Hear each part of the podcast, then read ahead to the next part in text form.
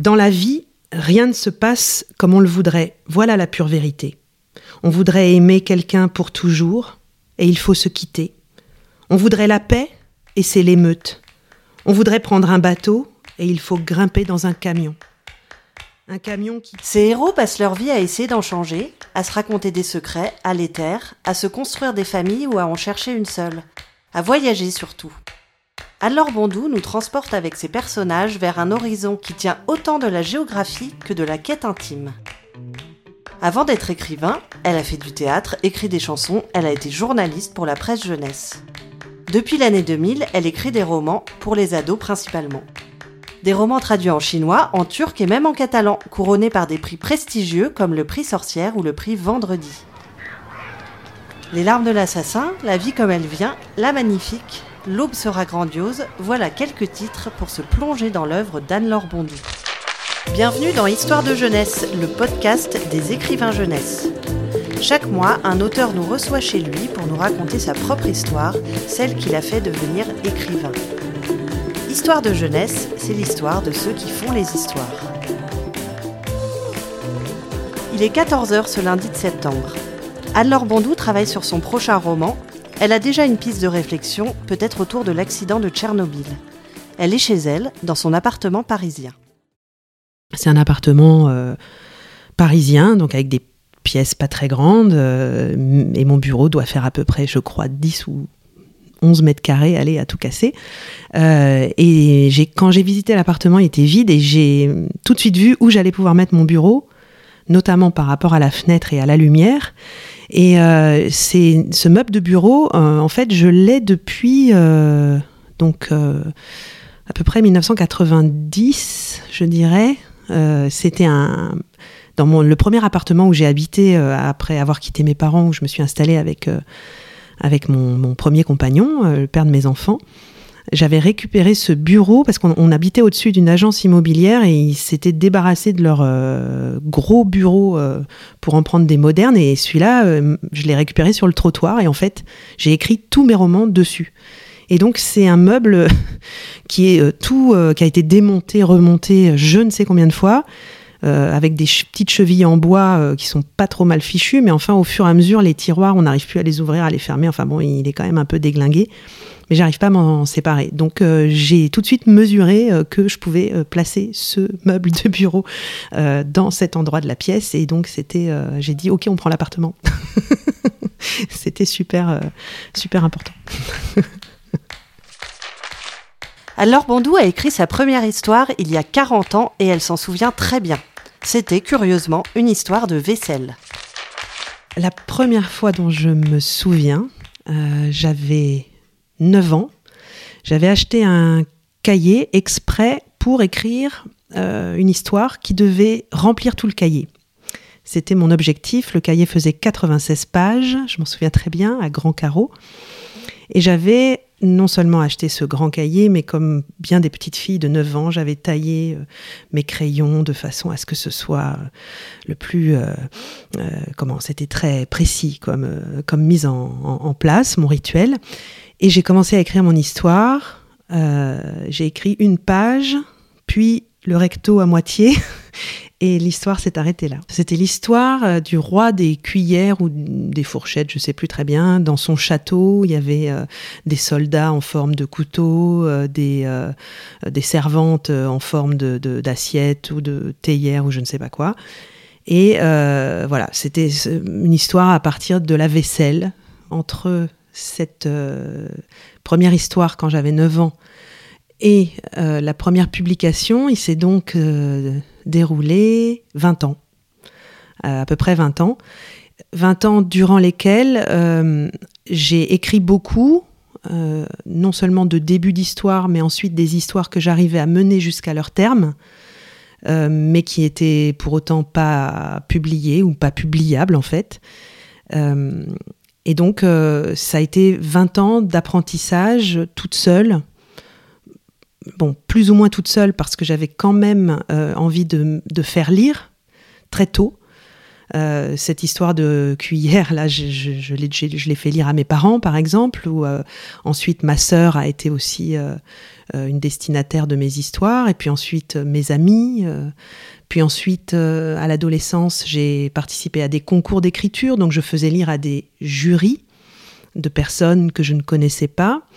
Euh, mes profs de français ont été mes lecteurs aussi, certaines fois, euh, malheureusement pour eux. Euh, voilà, donc j'ai appris comme j'ai pu pendant toutes ces années-là, avec quand même beaucoup d'obstination en fait, quand j'y repense. Ça a été 20 ans d'efforts. J'avais un côté facile et un côté laborieux. C'était j'avais peut-être des fulgurances, on va dire, mais euh, un côté aussi très laborieux pour arriver à, mener à son terme une histoire, à faire qu'elle tienne debout. C'était, c'était vraiment pas euh, évident. Donc, euh, il a vraiment fallu que j'apprenne ça. Je trouve que c'est une des difficultés, comment dire, de la relation entre un éditeur et un auteur c'est d'arriver à, vraiment euh, mettre des mots sur euh, ce qui fait que ça ne tient pas debout. Et euh, à l'époque, on, me disait, bah oui, les enjeux sont flous, des choses comme ça, par exemple. ce qui ne m'éclairait pas toujours très bien sur comment faire après pour que ces fameux enjeux soient pas flous. donc j'ai tâtonné en fait beaucoup beaucoup avec obstination, comme je le disais, en étant toujours vraiment très euh, acharnée à vouloir trouver des solutions pour que ça tienne debout. Je, ressentais en moi depuis euh, l'enfance, depuis euh, justement cette fameux, ce fameux moment de mes 9 ans, l'élan, le, désir très fort d'écrire, qui comporte une sorte de magie, on pourrait dire, parce que c'est quelque chose qui vous porte, qui vous emporte, qui vous parfois qui vous vrille aussi. Enfin, il y a quelque chose d'assez corporel, d'assez physique dans ce désir d'écrire. Euh, je pourrais presque faire la, la, comment, la comparaison avec un désir d'enfant, enfin, qui tient euh, au, corps, quoi. Donc ça, je l'ai eu très tôt. Euh, en revanche, la partie, oui, artisanale, qui consiste à transformer cette chose, cet élan, cette énergie, ce, matériau qu'on a en soi, qui est un peu confus, comme un, ouais, un magma un peu informe qu'on a, le transformer de manière à pouvoir le communiquer à un tiers euh, qu'on ne connaît pas, euh, qui euh, est d'une humeur X, Y très variée, enfin, qui va être à un moment de sa vie dont on ignore tout, etc cette partie euh, de, la communication des émotions euh, tient aussi de l'artisanat. Oui, euh, un artisanat fait à base de mots, mais bien entendu, et puis pas que de, la structure du texte, enfin. donc cette partie-là, j'ai mis 20 ans, oui, à, à en faire un apprentissage que je suis toujours en train de faire, bien entendu.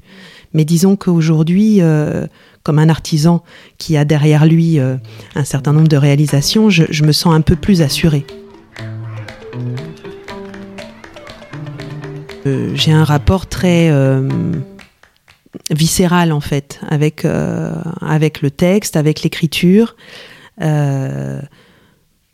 Et, du coup, effectivement, il y a, vraiment quelque chose de ce processus de la mise au monde du texte qui est, qui est pas très éloigné euh, de la mise au monde d'un enfant. Alors c'est finalement plus reposant d'avoir des livres après que des enfants. Mais euh, je, par contre, voilà, la gestation, etc., et peut être plus longue aussi. C'est bien souvent plus de neuf mois pour euh, la gestation d'un livre et également plus de quelques heures pour le mettre au monde. Donc c'est bon, comparable et, et pas. Il y a un moment où on se sent écrivain et un moment où on le devient vraiment. Dans ce chemin, la rencontre avec ces jeunes lecteurs a été décisive pour Anne-Laure Bondou. Écrivain, je pense que je me suis toujours... Euh, voyons voir, est-ce que je me suis toujours octroyé ce mot? Parce que c'est un mot qui peut paraître un peu euh, grandiose, un peu, euh, un peu, un peu démesuré, pour quelqu'un en tout cas qui a de l'admiration pour la littérature, c'est un mot qui peut faire peur. Je pense que je me le suis quand même octroyé parce que voilà, il faut, attraper les choses, il faut les prendre avec un petit côté, comme je disais, euh, obstiné, un petit côté un peu volontariste chez moi, euh, assez tôt, avant même d'avoir publié. Et puis ensuite, là où la légitimité a été plus certaine et je me suis sentie plus détendue avec ce mot, euh, je pense que c'est venu avec les lecteurs en fait. Les lecteurs vous font, vous rendent écrivain, notamment en littérature jeunesse, parce que c'est très frappant. On, va à la rencontre très souvent des lecteurs, dans les établissements scolaires notamment qu'est-ce qui se passe pour eux? Ben, C'est marqué sur la porte du CDI, par exemple. Aujourd'hui, attention, rencontre avec un écrivain. Euh, le CDI sera fermé. Ou euh, euh, les, profs vont dire ben, on va rencontrer un écrivain cette année. Donc, très facilement, on nous donne ce mot euh, comme euh, une étiquette qu'on nous mettrait sur le, euh, sur le en, badge, voilà. Et, donc je l'ai adopté assez, assez rapidement après, au fil de ces visites que je pouvais faire auprès de mes lecteurs. Mon objectif d'adolescente, quand j'ai commencé à réellement formuler l'idée que je voulais écrire et non seulement écrire, mais aussi en faire un métier, donc une activité qui allait prendre euh, la plupart de mon temps euh, et, euh, disons, guider beaucoup de mes actions dans la vie. je n'avais pas formulé l'idée d'écrire pour la jeunesse parce que ça m'était tout simplement pas venu à l'esprit. Je suis d'une génération il n'y avait pas encore ce foisonnement qu'il y a aujourd'hui dans la littérature jeunesse. Il y avait les débuts étaient, étaient bien installés, mais enfin moi j'avais j'étais passée d'une littérature pour les enfants à une littérature tout court. À l'adolescence, euh, j'ai lu euh, les grands classiques du 19e siècle avec passion et c'était ça mon comment dire mon le terreau sur lequel j'ai fait prospérer euh, beaucoup de mes désirs d'écriture. Et donc, j'avais pas formulé cette idée d'écrire pour la jeunesse. Il se trouve que c'est là que la première porte s'est ouverte moi et j'ai mis le pied dedans et après, j'ai dit, bon, ben, on me laisse jouer dans ce terrain-là, allons-y gaiement, et j'ai adoré ça. Euh, mais il y a toujours eu euh, aussi le désir d'étendre ce terrain d'aventure à d'autres publics, à d'autres, à d'autres envies. Euh, j'ai pas envie de, de me cantonner en fait. Donc aujourd'hui, je, je, je, me réjouis à l'idée de pouvoir étendre mon terrain d'aventure quand je vais en classe. Je parle pas forcément littérature, euh, mais ce que j'essaie de faire passer, c'est que euh, oh, l'écrivain est sympa. Euh, pourquoi? Parce que d'abord, un, je suis sympa, mais surtout parce que je me dis, s'ils associent ce moment avec l'écrivain à un moment agréable de plaisir où on a rigolé, on a partagé ensemble des choses, où je me suis aussi intéressée à eux, etc., ça va faciliter, je crois, un possible passage vers la lecture. Euh, et, en tout cas, ça va encourager euh, le fait de se dire bon bah attends, c'est peut-être pas grave, dédramatisons. c'est voilà, rendre le livre, le, faire entrer dans quelque chose d'extrêmement quotidien, extrêmement simple, débarrasser justement de l'austérité ou de la, de du poids qu'on peut qu'on peut lui mettre sur les épaules quoi. Les romans d'Anne-Laure Bondou se passent souvent ailleurs, loin du lieu et de l'époque où vivent ses lecteurs. Les larmes de l'assassin débutent en Patagonie chilienne, La Magnifique raconte l'Amérique des pionniers, Tant que nous sommes vivants est une fable hors du temps. Et pourtant, ces romans sont loin d'être déconnectés de ce que vivent les adolescents d'aujourd'hui. L'actualité en général m'intéresse, euh, me passionne pas toujours, mais me m'envahit souvent, comme beaucoup euh, de gens aujourd'hui, parce qu'on est quand même soumis à un bombardement euh, à haute dose de l'information. Donc, j'essaye parfois de justement couper les temps où je m'intéresse à ça, et puis de varier les supports par lesquels m'intéresser à l'actualité. Mais oui, l'époque contemporaine me passionne dans le roman euh, qui va paraître là bientôt, bon, qui est pas pour la jeunesse, qui est pour les adultes, j'ai injecté énormément de cette époque contemporaine dans laquelle je suis. Pour la première fois, je me suis vraiment branchée totalement à mon époque. J'ai pas euh, cherché à m'en éloigner ni géographiquement, ni, euh, ni temporellement. donc c'est un roman qui est ancré dans l'actualité, enfin avec un tout petit décalage puisqu'il se déroule en mars 2017, pendant tout le mois qui précède la dernière élection présidentielle. Et ça a été une époque de haute intensité d'actualité. Et oui, euh, je suis euh, très très euh, comment dire intéressée et questionnée par tous les changements, les bouleversements qui traversent notre pauvre planète. Et c'est à la confluence de plein de sujets en fait. Mais ce qui me, comment, me questionne beaucoup, c'est comment les jeunes cerveaux qui sont en formation aujourd'hui vont pouvoir survivre à autant de, de bouleversement. Et ouais, ce qui m'intéresse, c'est de savoir comment on va pouvoir continuer de communiquer, eux, euh, qui, sont nés avec Internet, et euh, moi, euh, qui suis née bien avant.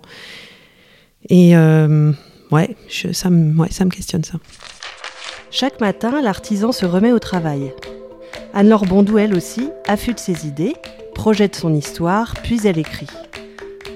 Parfois dans la joie, parfois dans la peine, comme dans une relation intime. Alors, il y a plein de choses qui sont douloureuses dans l'écriture, euh, mais toujours avec la même obstination un petit peu euh, dont je parlais tout à l'heure, j'ai cette tendance à oublier après, un peu comme euh, je refais l'analogie avec la grossesse, l'accouchement. on oublie, une fois qu'on a accouché, combien c'était douloureux. Ce qu'il y a de plus difficile, c'est... Euh, alors, il y a plusieurs moments. Il y a le, moment où on n'a pas encore commencé. Euh, là, j'y suis, par exemple. Je suis entre deux projets. Je ne suis pas encore partie dans l'écriture et c'est un moment pénible, en fait, plus que douloureux. Parce que euh, reviennent tous les doutes. est-ce que je vais trouver la bonne idée? Est-ce que, je vais y arriver encore? Il y a des moments qui sont très douloureux aussi dans, pendant l'écriture, c'est quand on a l'impression que euh, ce qu'on a fait, qui peut constituer, euh, je sais pas moi, 200 pages d'écriture, en fait tient pas debout. Euh, qu'on est envahi par ces moments de, où, soudain on a l'impression que, ouais, que ce qu'on a fait est vain, que, que ça ressemble pas du tout à ce qu'on croyait avoir commencer à, faire et, où on a envie de peut-être de tout mettre par terre, de tout mettre à la poubelle. Bon, ça, ça m'arrive un peu moins souvent maintenant. Quand j'en suis à 200 pages d'écriture, généralement, c'est que je suis à peu près certaine d'aller au bout, donc euh, ça m'arrive moins souvent. Euh, après, il y, a, des moments aussi euh, pénibles quand on a fini, qu'on attend la sortie d'un livre. Là, je suis aussi dans cette période-là et où on se dit bah mince, en fait, si ça se trouve, non, ce que j'ai fait, bien que l'éditeur m'ait dit que c'était bien, bien que mes premiers lecteurs euh, m'aient dit aussi que c'était bien, bah non, en fait, les gens vont penser que c'est pas bien. voilà, c'est des moments de fragilité comme ça, un peu narcissique, où on, où on se met à douter. Mais c'est vrai que ces dernières années, j'ai repris vraiment le dessus sur ces moments douloureux, c'est-à-dire que ce qui domine, c'est vraiment la joie euh, d'écrire. C'était un souhait que j'avais d'ailleurs d'arriver à, retrouver ça. Parce que je l'ai eu euh, au, début, cette espèce de parce que c'est parce que c'était le début peut-être justement euh, d'énergie formidable qui fait que bah on écrit une histoire, deux histoires, oh, ça, y est c'est publié, oh, je vais en écrire une autre, voilà il y a ce, côté un peu enfantin, oh, on m'a bien voulu de moi, j'y vais, je fonce. J'ai traversé un moment de creux, de vagues un peu un peu sombre euh, il y a quelques années de ça et, j'en suis ressortie avec euh, l'envie de retrouver euh, cette joie mais qui se teinte de maturité on va dire et d'expérience. Donc du coup c'est pas tout à fait la même que celle que j'avais au tout début.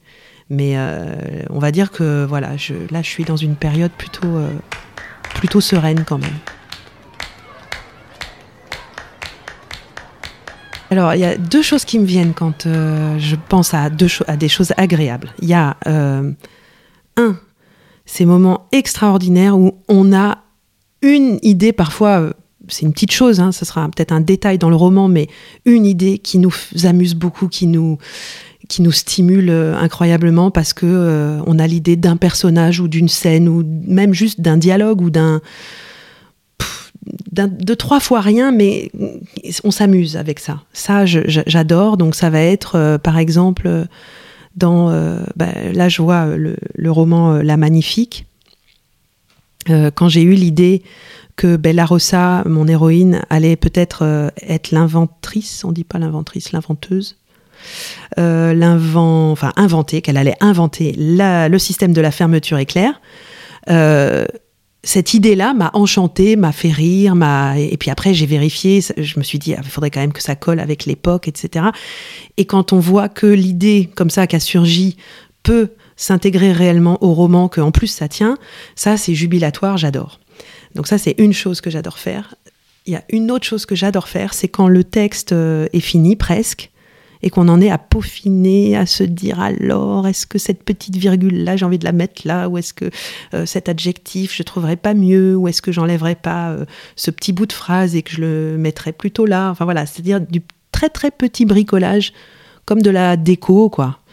Euh, ça, j'adore aussi parce que je suis débarrassée des angoisses de structure, de d'élan général, et que je peux faire attention à ce que je préfère, à savoir cette micro artisanat de la phrase.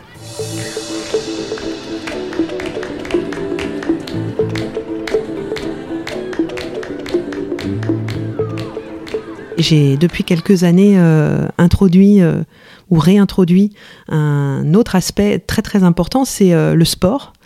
j'ai peut-être pas tous les jours, mais les dernières fois que j'ai écrit ardemment mes, mes, deux derniers romans, par exemple, euh, je pense, j'ai pratiqué euh, euh, un sport faisant transpirer beaucoup préalablement à l'écriture à peu près tous les matins où, je me suis mise au travail. Parce que ça me vide d'une part d'une sorte de tension, donc ça me permet d'arriver plus délassé devant l'ordinateur. Ça me permet également de brancher mon esprit, par exemple pendant que je pédale, puisque j'ai un système de vélo un véritable vélo qui est monté sur un système qu'on appelle un home trainer, qui me permet de pédaler sans euh, être dehors et faire gaffe aux voitures qui passent, etc. Mais donc de, pédaler vraiment euh, ardemment euh, sur ce vélo. Et, je branche mon, esprit sur une problématique que j'ai, par exemple, en me disant, bah, là, cette scène, il y a un truc qui va pas, justement, qui tient pas debout, comment je vais faire pour la faire tenir, ou quelle idée je pourrais avoir pour relancer le récit, etc. Et pendant que je pédale, euh, il y a plein d'idées qui me viennent, des images qui me traversent, et euh, je trouve que c'est euh, un complément génial à l'écriture de faire du sport. Alors je cours à pied aussi, mais là, dehors, alors du coup, il faut que je fasse gaffe à ce qui m'entoure, et c'est un petit peu moins efficace. D'où viennent les idées quand on est écrivain? Cette alchimie subtile de choses vues, lues, entendues, oubliées ou rêvées, c'est le mystère de la création ça, alors là, ça fait partie du côté un peu magique, j'ai l'impression. Alors, elles, naissent euh, justement sur mon vélo, elles naissent. Euh, il y a, je sais où elles peuvent naître, où il est propice de les attraper. Euh, donc, effectivement, j'adore aussi être dans les trains, regarder le paysage défiler en écoutant de la musique. Ça, ça me met dans un état un peu méditatif qui est très propice à ces idées comme ça donc, euh, je pense qu'effectivement, le, soit le, pédalage comme ça ou le train qui, défile, c'est un peu similaire, c'est-à-dire c'est des états un peu où on est en onde alpha, où on lâche. Euh, et, où l'esprit euh, fait son, fait son petit voyage tout seul, ça, c'est vraiment, oui, je pense, un état très propice à faire naître ces idées-là. Mais alors après, l'alchimie précise de comment pourquoi euh, cet état-là permet à ces idées de surgir, euh, là j'avoue que je ne sais pas bien l'expliquer. Euh, je ne sais pas si ça s'explique par des choses de neurobiologie ou... Alors oui, pour moi c'est pas si, clair, c'est plus un, mélange de plein de choses, quoi. des, choses très anciennes comme des choses plus récentes qui se mix ensemble. Euh, ça va être aussi bien euh, un bout de phrase que j'entendrai dans une chanson que, en effet, euh, une nouvelle que je vais entendre à la radio ou que je vais lire dans, un journal. Bien que là, du coup, l'immédiateté, le fait que ce soit vraiment en prise avec l'actualité, fasse appel plus à des notions intellectuelles, on va dire. alors que, justement, quand c'est euh, un vieux souvenir de lecture ou euh, un, flash euh, lié à un film qu'on a vu qui se mélange avec un bout de chanson, là, il y a quelque chose de plus créatif en fait. quand on lit quelque chose dans la presse, pour moi, ça va être plus de l'ordre des idées, quoi. Ça va me donner du grain à moudre pour soutenir mon texte sur le plan, on va dire, de, de ce que j'ai envie de raconter, du contenu mais sur cette petite magie de ah et si mon personnage en fait faisait ci ou ça ou si euh, là on est on est plus dans des choses euh, un peu un peu magiques.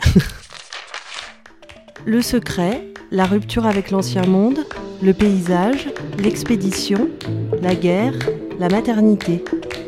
Parmi ces thèmes qui reviennent très souvent dans l'œuvre d'Anne-Laure Bondou, il y en a deux qui lui tiennent particulièrement à cœur. Alors, je vais, je vais parler du paysage déjà parce que effectivement c'est j'ai toujours un souci du paysage. Euh, disons que mes histoires s'inscrivent dans un paysage toujours très fort, qui n'est pas toujours d'ailleurs euh, un paysage euh, réel, en fait, que je peux coller à une géographie réelle et précise. Néanmoins, ce paysage, il est très précis dans ma tête. Et je sais, puisque j'écris pour la jeunesse, qu'il il y a une chose que les ados détestent, c'est s'ennuyer en lisant, et notamment en lisant des descriptions. C'est euh, le repoussoir absolu pour eux, c'est la description. Alors ils s'en font une montagne aussi, hein, euh, bien sûr, mais euh, je, sais que je n'ai pas toute l'attitude, que en tout cas toute la liberté que j'aimerais du fait que je travaille dans cette contrainte-là en pensant quand même à ce public jeune, euh, je ne peux pas euh, écrire trois pages de description de paysage. Donc il faut que je ruse, euh, que je sois économe et que je sois en même temps dans le plaisir pour moi. Donc c'est une sorte de compromis, bien sûr. Hein. Je pense qu'on on travaille souvent avec des compromis comme ça, mais c'est aussi intéressant. Donc je j'essaye euh, avec euh, très peu d'éléments, très peu de mots, très peu de phrases, quoi, euh, de faire naître dans l'esprit de mon lecteur quand même un paysage assez assez précis quoi. et si bien que ça peut arriver que des lecteurs, j'ai des souvenirs surtout sur les larmes de l'assassin qui se passe en Patagonie chilienne, donc un paysage quand même éloigné de ce qu'ils connaissent en général, puisque je m'adresse souvent à des lecteurs euh, en France. Donc euh, ils, me, disent euh, oh là là mais on le voit ce paysage il y a quand même un peu trop de descriptions dans votre livre et puis très souvent je fais l'essai avec eux de, voir où sont les descriptions et ils en conviennent quand on prend le texte il y a que une phrase par-ci une phrase par-là enfin j'ai vraiment veillé à pas les ennuyer pendant très longtemps euh, mais quand même, le fait qu'ils voient les paysages, c'est pour eux de la description. Alors que pour moi, le paysage, c'est euh, de l'action, en fait. bon, mais là, c'est vraiment euh, très, très personnel et puis générationnel, peut-être. Donc, j'adore écrire le paysage, c'est vrai. mais je, donc, je me contrains à le faire de façon très brève. Il y a peut-être un deuxième thème que, que, je vais euh, attraper au vol dans la liste. Mhm. Euh, bon, je crois que je vais prendre euh, le mot mère, M-E, accent grave, R-E, qui est effectivement, je pense, très présent dans peut-être pas 100% de mes romans, parce que les tout premiers, comme Le destin de Linus Hope ou La tribu de Vasco, voir les larmes de l'assassin, puisqu'il n'y a pas de personnage féminin, euh, bien que pour moi, Angel soit un père comme enfin, c'est une sorte de mère, mais version père, quoi, voilà.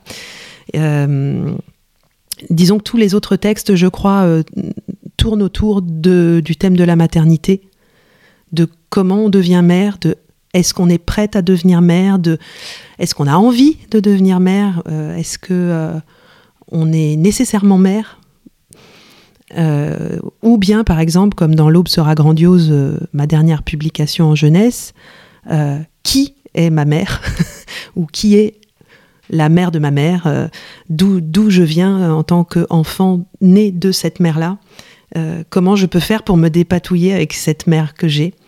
Voilà, c'est vrai que c'est très, très. ça revient beaucoup, beaucoup dans mes, romans.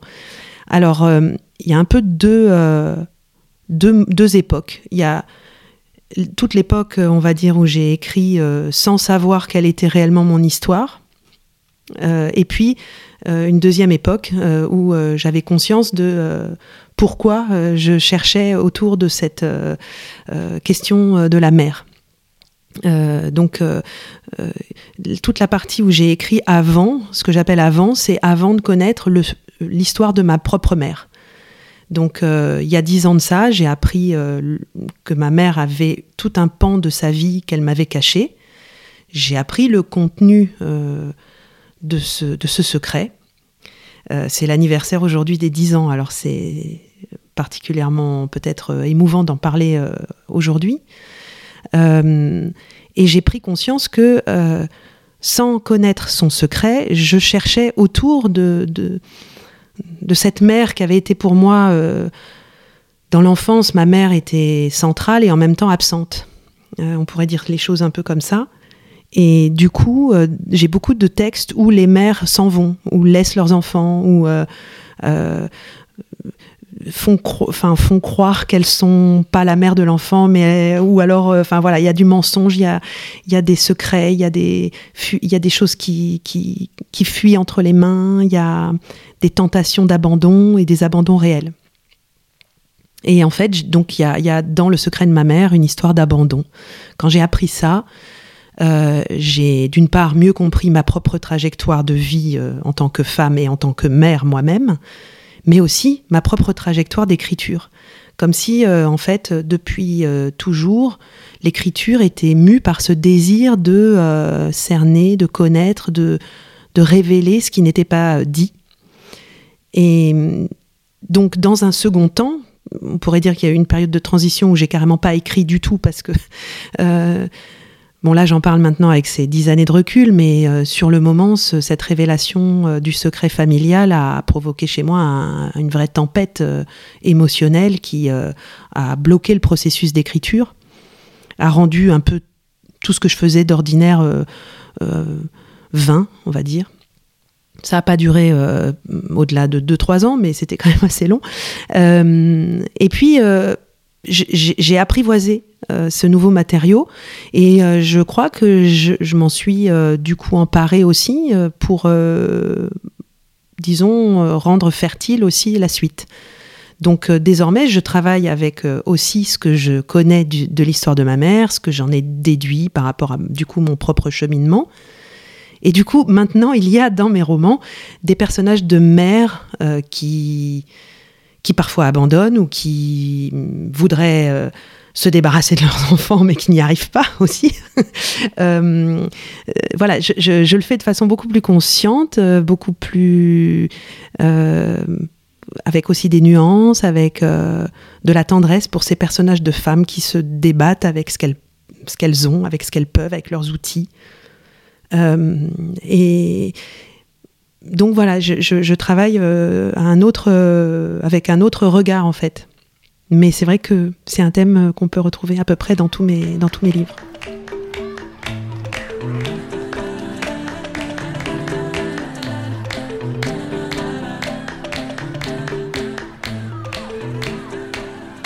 Oui, disons qu'il y a des personnages que je, trouve euh, finalement, avec un, petit peu de recul, euh, dans une même famille en fait. Donc je les associe.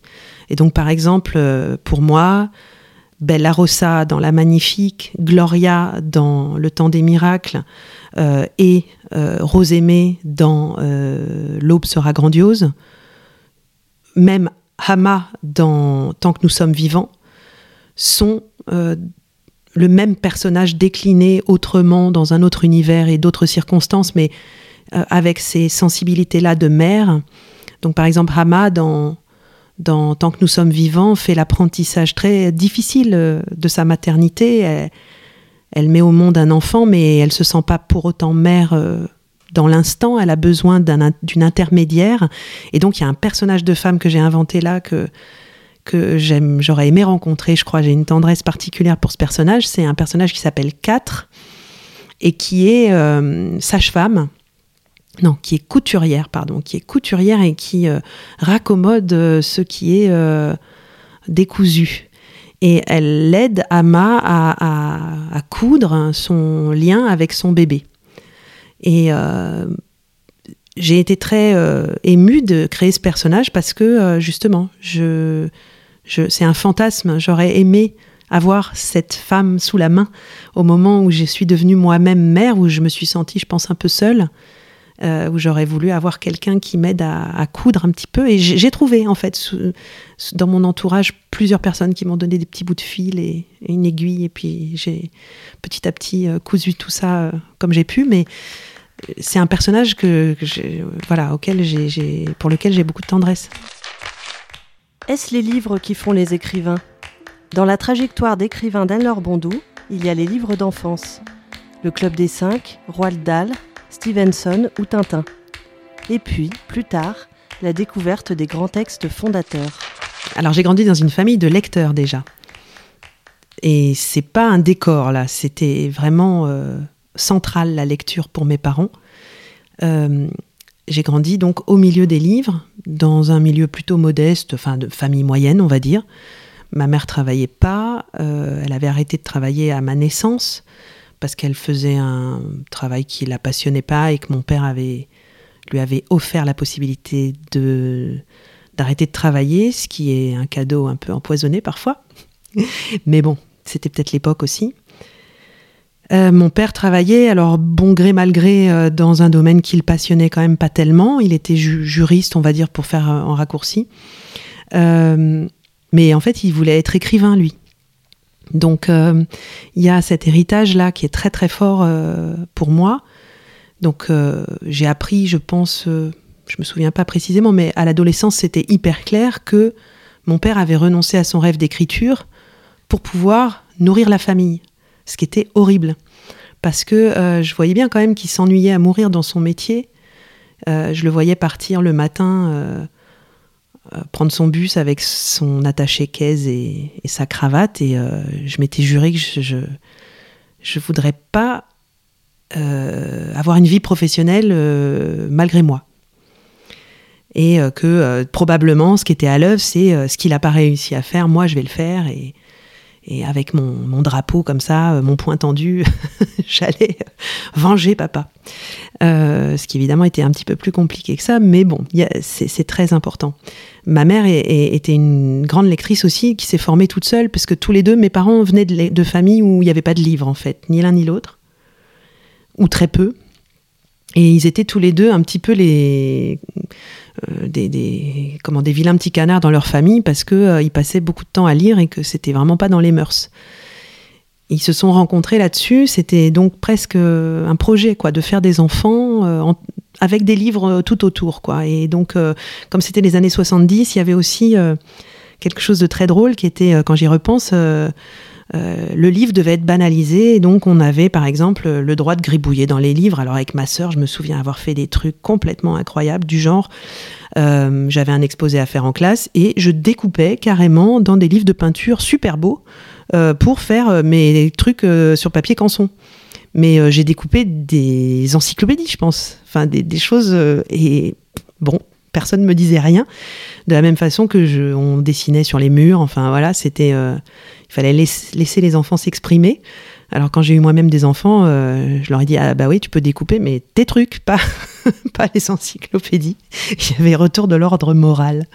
Euh, donc j'ai fait des trucs comme ça et je suis née, voilà voilà le genre de famille dans lequel je suis née euh, avec donc son lot de à la fois de beaucoup de tendresse et puis aussi de beaucoup de choses cachées qui expliquent ensuite je crois beaucoup de choses par la suite.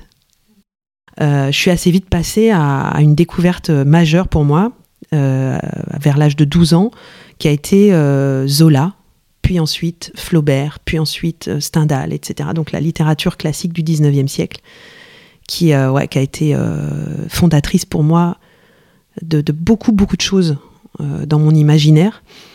Euh, et que je dois à un coup de foudre que j'ai eu. Alors cette fois-ci, je parlais tout à l'heure des personnages féminins qui m'ont marqué, mais il y a eu un personnage central dont je ne peux pas ne pas parler. C'est Gérard Philippe, dont je suis tombée folle amoureuse quand j'avais donc 12 euh, ans, euh, en voyant Fanfan la tulipe, tout simplement. Et comme il a incarné ensuite au théâtre comme au cinéma des grands personnages euh, issus de la littérature, donc il a il a été euh, Octave Mouret, euh, il a été Faust, il a été au théâtre après, il a été tout le théâtre de Musset, etc. Donc à travers la passion, puis il a surtout incarné Julien Sorel. Donc Le Rouge et le Noir que j'ai lu après avoir vu le film euh, comme aujourd'hui, je sais pas moi, euh, probablement euh, les ados lisent peut-être Hunger Games après avoir lu, vu le film. Moi, j'ai fait ça pareil avec le rouge et le noir. C'était Hunger Games pour moi, le rouge et le noir. et j'ai, j'ai, j'ai trop kiffé, quoi. et quand j'y repense, je me dis, bah oui, c'est difficile peut-être de faire passer cette vibration aujourd'hui parce que euh, cette littérature justement descriptive euh, du 19e siècle, elle, résonne plus aussi fort euh, peut-être avec les jeunes générations. Quoi. Et pourtant, il y a Gérard Philippe. Ça leur dit plus rien.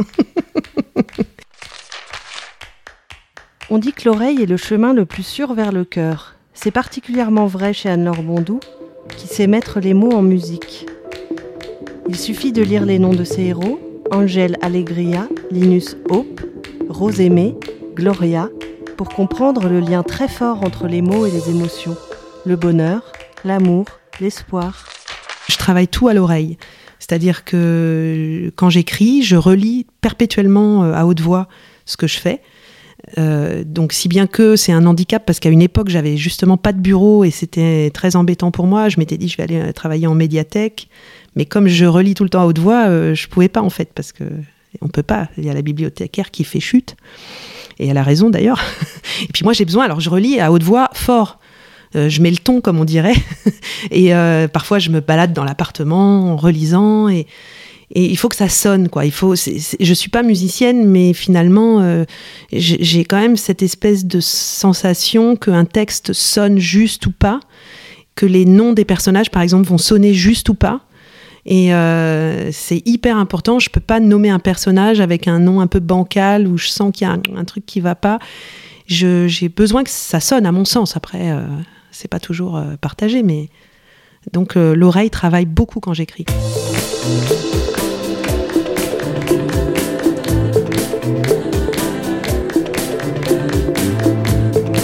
J'ai choisi un passage du temps des miracles. Euh, pourquoi j'ai choisi ce passage? Parce que d'une part, je me suis aperçue que euh, il était euh, facilement oralisable.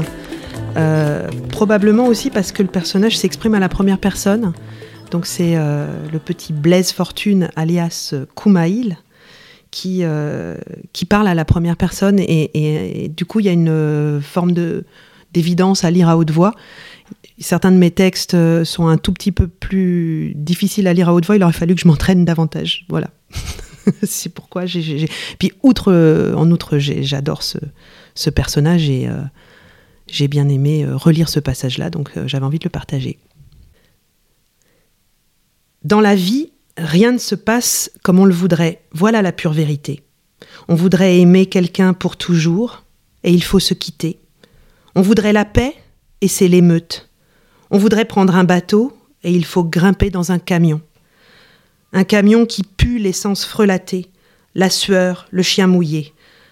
Un camion qui s'embourbe, qui bascule dans les ornières des routes de montagne.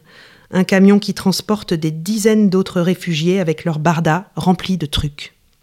Et le pire, c'est que personne n'y comprend rien. Si Dieu existait ou Allah, il serait bien en peine de fournir une explication à nos malheurs, pas vrai? Les yeux dans le vague, je dis à Gloria que j'en ai marre des aléas de l'existence. Je vais avoir 11 ans bientôt et je n'ai connu que des départs en catastrophe, des adieux précipités, des déchirements. Si ça continue, je vais sauter du camion et attendre que les soldats me tirent dessus. Voilà. Ah oui, dit-elle. Et après? Bah après, je serai mort, évidemment. Ah oui, tu seras bien avancé, c'est sûr. Par un trou dans la bâche qui couvre l'arrière du camion, je vois défiler une forêt d'arbres touffus il y fait plus sombre que dans le cul d'une poule. Si je saute, je pourrais peut-être vivre caché là pendant 107 ans, comme un ours.